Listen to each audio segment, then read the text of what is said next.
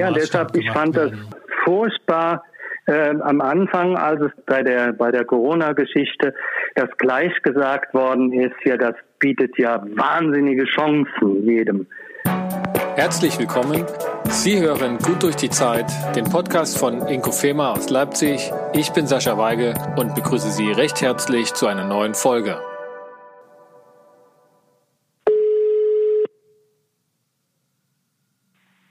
Ja, hallo. Ja, hallo Günther. Ja. Wo erwische ich dich gerade zu Corona-Zeiten? Ja, du erwischst mich natürlich zu Hause. Ich befolge die Ausgangsregelungen und habe mich in so eine Form begeben, also wo ich äh, eher weniger Außenkontakte habe. Ne, beschränke also mein äh, nach außen gehen eher darauf, ein Stück in der Natur zu sein und äh, aber jetzt nicht mich in irgendwelchen Supermärkten oder sonst wo rumzutreiben oder äh, ja, so, das äh, schaffe ich aber auch schon die ganze Zeit. Theoretisch gehöre ich ja mit 64 zur Risikogruppe, obwohl ich mich nicht so fühle. Theoretisch. Ja. Theoretisch. Und, und ähm, hat sich, also hat sich denn für dich viel, viel geändert? Naja, ich meine, ähm, was sich schon ein Stück geändert hat, ist tatsächlich, was ich eben auch gesagt habe, die Kontaktintensität mit Leuten jetzt äh, ähm, intensiv zu arbeiten, in Gruppen zu sein und so. Das hat sich schon geändert. Das stimmt, dass ich da im Netz äh, aktiv bin oder auch netzaffin bin, diese ähm, Darstellungs- und Vorstellungsmöglichkeiten sehr schätze und auch was dadurch entsteht. Aber so in, insofern äh, hat sich da aber dennoch so vom Gefühlsmäßigen hat sich doch schon stark was geändert. Ich bin jetzt nicht so eine Rampensau, wo ich täglich vor Leuten stehen muss und irgendwelche Auftritte und mit dem Schulterschluss mit, mit Leuten, aber ich brauche da schon so eine feine Balance und die ist im Moment schon in diese Richtung des äh, äh, mit ja eher auf in der Distanz sein verzogen. Da muss ich mich, das ist für mich auch ein, ein Gewöhnungsprozess. Ja. Mhm. Wobei hinzu kommt dann, ich arbeite schon einiges im Moment mit Leuten auch über diese ganzen Verfahren wie Zoom und so weiter und so fort und äh, merke, dass das doch also, wenn man das nur macht, einen, einen, einen riesigen Anstrengungscharakter hat. Mhm. Wenn man Gruppen leitet oder als Moderator arbeitet darüber und äh, es ist schon was, was äh, etwas, was die, denjenigen, der das leitet, sehr, sehr beansprucht oder sehr viel Konzentration kostet. Wie, wie ist so dein Erleben oder auch so das, was du mitbekommst von anderen Leuten, von Kollegen oder auch Klienten und Kunden? Ähm, wie, wie kommen die deiner Meinung nach mit dieser Situation zurecht? Also für einige hat sich ja wirklich viel verändert. Ähm, so eine starke ähm, Rückzugsmentalität ist ja nicht jedermanns Sache. Ähm, und, und das betrifft ja durchaus auch die Themen, die du, äh, in denen du auch berätst und, und zu denen du dich äußerst. Also mehr Aufmerksamkeit auf sich und seine Innenwelt legen, Resilienz aufbauen gegenüber starken Veränderungen, ähm, um damit dann zurechtzukommen in einer gesunden Art und Weise und sich halt nicht ne, jetzt permanent vom, vom Pizzazulieferer zu ernähren, um eine ganz profane Veränderung da anzusprechen. Ähm, wie erlebst du das? Kommen die Leute gut zurecht damit? Naja, der Witz dabei ist ja, äh, über Resilienz gibt es ungeheuer viele Mythen. Ähm, aber es gibt eine sichere Sache bei der Resilienz. Der wesentliche Resilienzfaktor, den es gibt, ich habe ja da so ein Modell des Resilienzquadrates entwickelt, wo so vier Faktoren eine Rolle spielen. Aber der wesentliche Resilienzfaktor sind externe Ressourcen. Und die externen Ressourcen beginnen mit dem der Beziehungsform, mit dem Kontakt mit anderen Menschen. Und gerade diese Geschichte ist in der Corona-Krise ja sehr betroffen. Das heißt, deine Art und Weise, wie du mit anderen in Kontakt gehst, wie du mit anderen in Kontakt treten kannst, verändert sich. Ne? Quasi wird zum Social Distancing gebracht oder wie ich vorhin beschrieben habe, dass man selber dann darauf achtet, nicht ja unnötig jetzt irgendwo in Kontakte zu treten mit Leuten, wo es nicht unbedingt sein muss oder so und dass sich das ja verändert und da dann wird wird sehr stark deutlich, wie stark dieser Beziehungsaspekt eine Rolle spielt. Ja, mhm. und das ist im Moment, das ist, ist eine der wesentlichen Dinge, die in der Corona-Krise jetzt mal ganz abgesehen von der emotionalen Seite, dass es um eine Seuche geht mit Todesangst und so weiter und so fort, aber dass der Kontakt verändert ist zwischen Menschen, das ist was ganz Zentrales. Ja, und das ist und, und das ist einer der wichtigen Faktoren äh, im Resilienzaufbau. Was, was, was hast du noch für weitere Faktoren, die wichtig sind, also auf die sich jetzt praktisch Leute stützen müssen oder auch können? Ja, in dem Resilienzquadrat wird quasi ausgedrückt, wie du, wo du drauf achten solltest oder auf was du lernen solltest, um resilienter zu werden. Ne? Ich habe ja, war ja an der einen Ecke des Quadrates gerade mit den externen Ressourcen. Das spielt außer den nahen Beziehungen oder guten Beziehungen, die, äh, die man hat oder haben sollte, also mindestens zwei, drei Personen außerhalb der Familie, mit denen man gut reden kann, die einem offen auch Feedback geben kann Neben diesem Beziehungsaspekt spielt auch eine Rolle die Natur. Das heißt, ein externer Faktor, also das ist, glaube ich, für viele Menschen gerade schwierig, die mitten in der Stadt oder sowas, so in der Großstadt, ne, wo dieses Naturelement jetzt gerade im Frühjahr oder sowas, dann haben die Menschen den Drang rauszugehen und wo das auch nicht so einfach zu erreichen ist. Dann kannst du vielleicht irgendwo an einem Fluss lang laufen oder sowas, joggen ist aber noch was anderes, als wenn du richtig in den Wald gehen kannst. Ne? Mhm. Okay. Beziehung, Natur, also auch ganz im, im ganz romantischen Sinne, das Naturerlebnis ähm ja, ich glaube, dass das unbewusst passiert. Ich meine, romantisch, das wäre jetzt schon mal so eine Bewertung, die jetzt irgendwie so eine, das gar nicht verklären. Ich glaube, dadurch, dass die, diese, da ist eine bestimmte Form von unbewusster Kommunikation, die mit uns stattfindet, wenn wir zum Beispiel durch den Wald gehen und gar nichts machen und wir müssen uns auch gar nicht auskennen im Wald. Das ist eher hinderlich. Wenn ich dann noch alle Pflanzen, alle Vögel kenne, dann bin ich nämlich im Kopf und nicht in, in der unmittelbaren Begegnung mit dem, äh, dass da grüne Pflanzen um mich sind und äh, dass ein Wald riecht und so weiter und so fort. Das ist schon was ganz Zentrales, dass bei Menschen auch Natur wirkt, äh, Resilienz fördern. Deshalb ist ja auch ein wichtige, äh, wichtiger Tipp, den ich Menschen im Moment gebe. Also geh mindestens mal eine Stunde raus am Tag oder zweimal eine halbe Stunde, dass du äh, damit in Kontakt bist. Ich habe das, hab das ganz kulturhistorisch gemeint, also dass halt wirklich die Romantik die Natur entdeckt hat und den Spaziergang und das Rausgehen und dass es etwas ganz ähm, Kultiviertes ist. Das stimmt, ja. Mhm. Ich habe letztens da in einem, von einem Ehepaar gelesen, die in Kanada gelebt oder, oder leb, gelebt haben, die letzten Jahre berufsbedingt ähm, hingezogen sind. Und da hieß dann so ein kleiner Abschnitt halt, die kennen das Konzept des Spaziergangs nicht. Also die, die wissen nicht, was das soll. Äh, ist, das, ist das Sport? Ist das äh, Freizeit? Äh, das sei für die sehr ungewöhnlich. Die kennen das einfach nicht.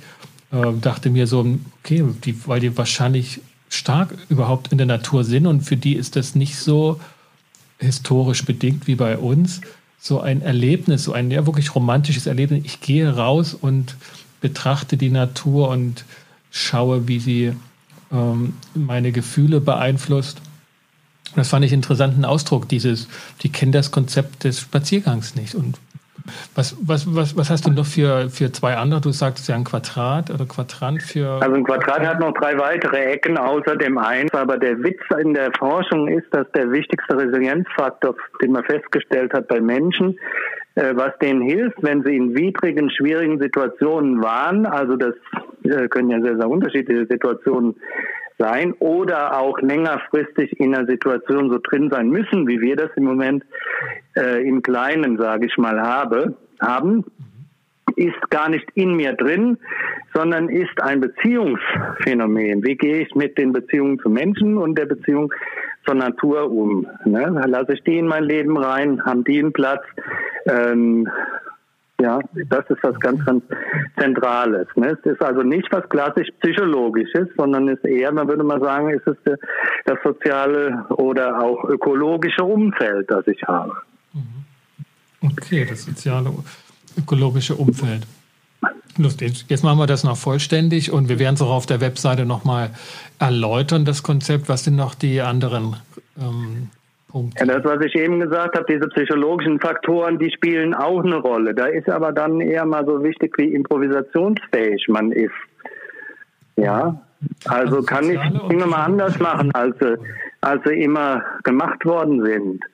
Ne, wie sehr bin ich in der Lage, auch in schwierigen Situationen noch Spaß zu haben?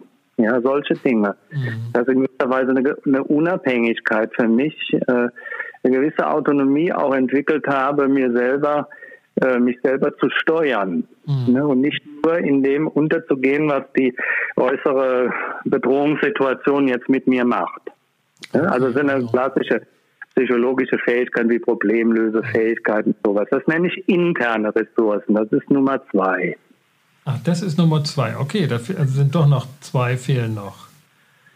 Ja, die dritte Geschichte ist Körper, Geist, Achtsamkeit. Also, dass ich etwas tue, um meinen Körper zu schulen, zu trainieren. Das heißt also praktisch ja, Übungen oder sowas mache für mich, körperlich oder Yoga oder sowas. Vielleicht auch Meditation und das aber auch zusammen mit einer geistigen Entwicklung. Dann in dem Moment, dass ich sowas wie eine Achtsamkeit, da was kommt für Gedanken in mir hoch, mich selbst beobachten, dass ich das lerne. Also eine Form von Selbstempathie. Mhm. Ne, dass ich eine Vorstellung davon habe, was hat kommt denn aus meinem Unbewussten hoch? Ja, wie setzt sich das um? Mich einfach auch achtsam ja, beobachte wäre jetzt ein bisschen groß ausgedrückt, weil das auch von so irgendwas so was Kontrollierendes hat, sondern dass ich, dass ich mich achtsam wahrnehme und meinen Körper und dem auch Raum gebe. Das lässt sich natürlich mit dem Bewegen in der Natur ganz gut verbinden. Oh ja. Ich sehe im Moment viel mehr Leute joggen als, als sonst. Vielleicht war sie zu Hause in Homeoffice, aber man sieht mehr. Ja, ja das, das ist wahr. Die Beobachtung habe ich hier in Leipzig auch gemacht, tatsächlich. Okay, dann haben wir also die externen und internen Faktoren. Wir haben ähm, Körper-Geist-Achtsamkeit ist Nummer drei. Achtsamkeit und dann kommen wir noch zum vier. Dann kommt noch Nummer vier, das ist die, die Sinngebung. Das heißt, dass ich, ich bin dann, habe dann eine gute Resilienz oder entwickle dann eine gute Resilienz, wenn ich lerne, Situationen, die, die mir begegnen, einen Sinn zu geben. Mhm. Ja, und das ist ja gerade bei schwierigen Situationen, wenn man eine ganz extreme Resilienzsituation mal, mal äh, nimmt, ich verliere ein Kind. Ja. Mhm. Und trotzdem schaffen es manche Menschen, so einer Situation auch einen Sinn zu geben, Mhm. Der ist nicht an sich in Situationen drin. Da hatten es die Menschen früher, als es die Religion noch eine größere Rolle spielte, viel einfacher. Da gab es eine äußere Sinngebung fertig. Mhm. Heute sind wir selber dazu. Ähm, da kommen wir schon so ein bisschen gezwungen, zu dem... hätte ich fast gesagt, ja, hinzugeben. So und äh, auch der jetzigen Zeit. Ne? Corona ist ja etwas, was keiner von uns bestellt hat wahrscheinlich und was sich auch keiner so gewünscht hat oder vielleicht manche nicht, aber ich mache jetzt bestimmte Erfahrungen damit und auch mit mir. Welchen Sinn könnte das haben? Welchen Sinn gebe ich dem? Ja, das war ja tatsächlich gleich in den ersten Tagen, ähm, ähm, auch in der Corona-Krise, in den Veröffentlichungen in den Tageszeitungen, ähm, ein, ein, stark besetztes Thema. Ne? Was ist das Sinn und ein Digitalisierungsschub oder mehr Innerlichkeit und, und zu sich kommen in einer, in einer überhitzten Gesellschaft. Ähm, allerdings hatte ich da manchmal so den Eindruck gehabt, dass das sind eher die Sinngebungen von einem bestimmten Ausschnitt in der Gesellschaft, die halt jetzt relativ problemlos ähm, ins Homeoffice gehen können, um, weil sie starke Schreibtisch- und Computerarbeit halt ähm, fähig sind, aber es sind, betrifft nicht ähm, Industriearbeiter, Dienstleister. Also dass es eher eine Milieufrage ist, der jetzt sich da ne, zu Hause ähm, mit Internet und ähm, Lohnfortzahlung in aller Ruhe einen Sinn geben kann, während andere tatsächlich um Überleben kämpfen müssen. Und dabei zähle ich mich zum Beispiel ne, und, und, und, und unser eins Berater für Organisationen und, und Menschen ja eher zur ersten Gruppe, ne? also die doch relativ schnell jetzt gelernt haben, äh, Webinare zu veranstalten, Podcast ähm, weiter zu verstärken und dergleichen. Aber ich weiß nicht, ob das wirklich so ein, eine große Masse ist äh, und den Großteil der Bevölkerung betrifft. Meinst du, die, ähm, den, den fehlt ein Teil von Resilienz jetzt oder die sind, sind nicht so stark resilient, wenn sie jetzt mal salopp formuliert keine Zeit haben, sich einen Sinn zu geben? Naja, aber der Arbeiter, der jetzt vielleicht auf Kurzarbeit geht oder so und dann äh, weniger zu tun hat oder selbst der kleine Gastronom oder so, was der jetzt da ans Haus gebunden ist und mal eine Zeit hat nachzudenken über sein, sein Leben und was ihm wichtig ist und wo, wo er hinterherjagt oder welchen Normen er folgt oder aber unbedingt nach Malle in Urlaub fahren muss oder aufs Kreuzfahrtschiff in die Innenkabine, um da länger in Quarantäne rumhängen zu müssen im Notfall. Ich glaube, das für viele Leute ein Thema ist und das auch für unterschiedliche Milieus. Ich meine, jetzt mit Sinn muss ja keine, keine große Geschichte sein, sondern dass ich dadurch auch ein bisschen Zeit mir nehmen kann, vielleicht auch mit meinen Angehörigen zusammen und nochmal zu reflektieren, wie ist denn eigentlich unser Weg? Das Ganze ist ja wie so ein kollektiver Burnout, der jetzt stattgefunden hat. Ne? Alle sind jetzt irgendwie mal irgendwie zum Innehalten gezwungen, weil es so nicht mehr weitergeht. Ne? Und dann kann man natürlich da aus diesen Sachen was machen. Aber im Grunde gebe ich dir natürlich recht. Da gibt es dann schon, der Virus ist zwar in irgendeiner Weise egalitär, dass er jeden greifen kann, aber es gibt schon unterschiedliche Schutzmöglichkeiten, die die Menschen dafür auch aus ihren Milieus heraus äh, haben. Dafür gab es aber dann von den Bedingungen her schon vor dem Virus. Das ist nicht durch den Virus entstanden. Ja, dem überhaupt Intentionen oder in sich sinntragende äh, Elemente zuzuschreiben, das, das führe, führte zu weit, aber die Auswirkungen sind unterschiedlich für verschiedene Personengruppen und diejenigen werden auch unterschiedlichen Sinn darin sehen. Ja, der wird unterschiedlich sein, aber ich meine das jetzt nochmal zurück zum Theoretischen.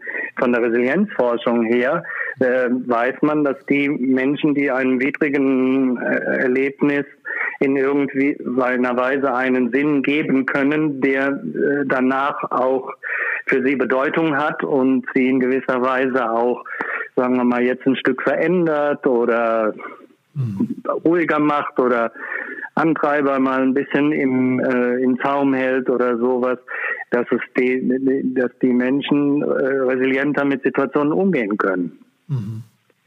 Als wenn ich das Gefühl habe, jetzt ist, wird gerade alles zerstört. Gibt es, also gibt es da, ähm, also du sagst ja, ne, das Sinn ist nicht in den Dingen drin, sondern der Sinn wird gegeben. Ähm, woran, woran, geschaffen. Ja, woran merke ich, dass ich, dass ich jetzt den Sinn gefunden habe oder den richtigen Sinn gefunden habe? Ich meine, ich kann sagen, das ist einfach eine bekloppte Situation. Es ist doof, dass ich nicht auf Arbeit gehen kann. Es ist doof, dass ich nicht ähm, meine Freunde besuchen kann äh, oder, oder, oder, ne, nicht in Urlaub fahren kann. Und ich finde das so und so und das, das nervt mich einfach. Das ist einfach ähm, ähm, ein Sinn, der mich aufregt. Oder woran merke ich, dass ich jetzt einen Sinn gefunden habe, der mich resilient macht? Naja, es gibt ja, was heißt Kriterien? Es gibt ja, was ich jetzt gerade gesagt habe, das findet man ja in anderen Forschungsansätzen auch. Zum Beispiel in der Salutogenese kommt ja die Geschichte mit dem Sinn auch drin vor. Also ich komme dann mit einer Situation besser zurecht, wenn ich sie für mich verstehbar habe, also irgendwie nachvollziehbar kann, nachvollziehen kann, wie sie zustande gekommen ist. Ich glaube, das kann man bei einem Virus. Mhm. Dann, wenn ich eine Handhabbarkeit entwickle, das heißt also, dass ich weiß, und so hier jetzt in der Situation, ich kann mich mit ein paar Techniken doch so einigermaßen schützen oder keine größeren Dummheiten machen. Und die dritte Geschichte ist schon die Bedeutungsgebung. Also, dass ich sage, also, naja, wenn das die Situation jetzt mal so ist, äh, wie kann ich die für mich nützen? Ne? Dann, ob ich jetzt dann den Keller streiche, weil ich Zeit habe, im Haus zu werkeln, ja, oder ob ich denen jetzt den großen philosophischen Sinn gebe, da würde ich jetzt nicht einen Unterschied zwischen machen. Ne? Das kann beides Resilienz aufbauen und ja. hilfreich sein für die Person. Okay. Genau. Mhm.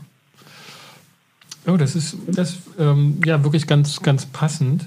Ähm, ähm, ich bin noch ein bisschen hängen geblieben. Am Anfang sagtest du, es gibt ja Mythen zur Resilienz. Wir haben jetzt die Faktoren, aus denen Resilienz sozusagen geschaffen werden kann. Was sind so die drei Mythen, die dich aufregen oder die dich, äh, die du komisch findest, wo du sagst, es müsste doch schon längst äh, vorbei sein. Ja, das eine hatte ich ja angedeutet. Das ist sicherlich, dass es sowas Psychologisches ist, ne? dass man ihn selber bestimmte Dinge lernen muss, Problemlösefähigkeit entwickeln muss, alles Mögliche an, an psychologischen Fähigkeiten. Wenn man manche Bücher liest, dann hast du so, so 14 bis 20 äh, Kriterien, die dann gemessen werden. Das ist dann aber alles, was du psychologisch irgendwie positiv entwickeln könntest. Konfliktfähigkeit, Kommunikationsfähigkeit und alles Mögliche. Ne? Und äh, ein zweiter Mythos ähm, ist an der Stelle sicherlich noch, dass du, dass es dir gut geht. Also Resilienz heißt nicht, dass es dir super gut geht damit, sondern dass du mit einer Situation einigermaßen klarkommst. Ah, ne, okay. Das ist nochmal was Wichtiges. Ne? Der ursprüngliche der Resilienzbegriff kommt ja aus der Materialwissenschaft. Das heißt, mhm. ein, eine Feder, die man zusammendrückt, springt wieder in den Ausgangspunkt zurück. Mhm. Und das ist in der psychologischen Resilienz nicht so der Fall, sondern da, da, da springt die Feder irgendwo anders hin. Ah, ne, okay. Also ich weiß nicht so genau, was äh, dann daraus wird, aber ich schaffe es in irgendeiner Weise in einer neuen Form mit dieser Situation, die jetzt da ist, umzugehen. Okay, also keine übertriebenen Ansprüche an das Glücksgefühl, die da zur Ja, deshalb, ich fand werden. das furchtbar äh, am Anfang, als es bei der, bei der Corona-Geschichte das gleich gesagt worden ist, ja, das bietet ja wahnsinnige Chancen jedem. Dann kommt irgendwann mal ein, ein Teil der Tränen und du stellst fest, dass es nicht mehr so wird, wie es äh, im Moment oder wie es vorher war. Mhm. Und wenn du das schaffst, dann kannst du mal über eine neue Orientierung, über Chancen nachdenken. Aber viele haben dann gleich versucht, ja, gerade so aus unserer Branche, so Berater, Organisationsberater, ja, okay, halten wir uns gar nicht damit auf, was das Problem ist, sondern wir springen gleich mhm. auf die Chancen. Und das ja. ist äh, äh, meiner Erfahrung nach nicht eine Bewegung, wie Veränderungsprozesse bei Menschen tatsächlich äh, vonstatten gehen, sondern es ist ein, Abwehrmechanismus gegenüber den Emotionen, die da auch stattfinden. Wenn ich was verliere oder wenn ich Angst habe vor einem Virus. Mhm. Ja, oder für dem, was, was die Auswirkungen sind und die Veränderungen im eigenen Leben, privat oder beruflich, das mit sich bringt. Äh, vielen Dank, Günther, für diesen Kurzlehrgang in Resilienz.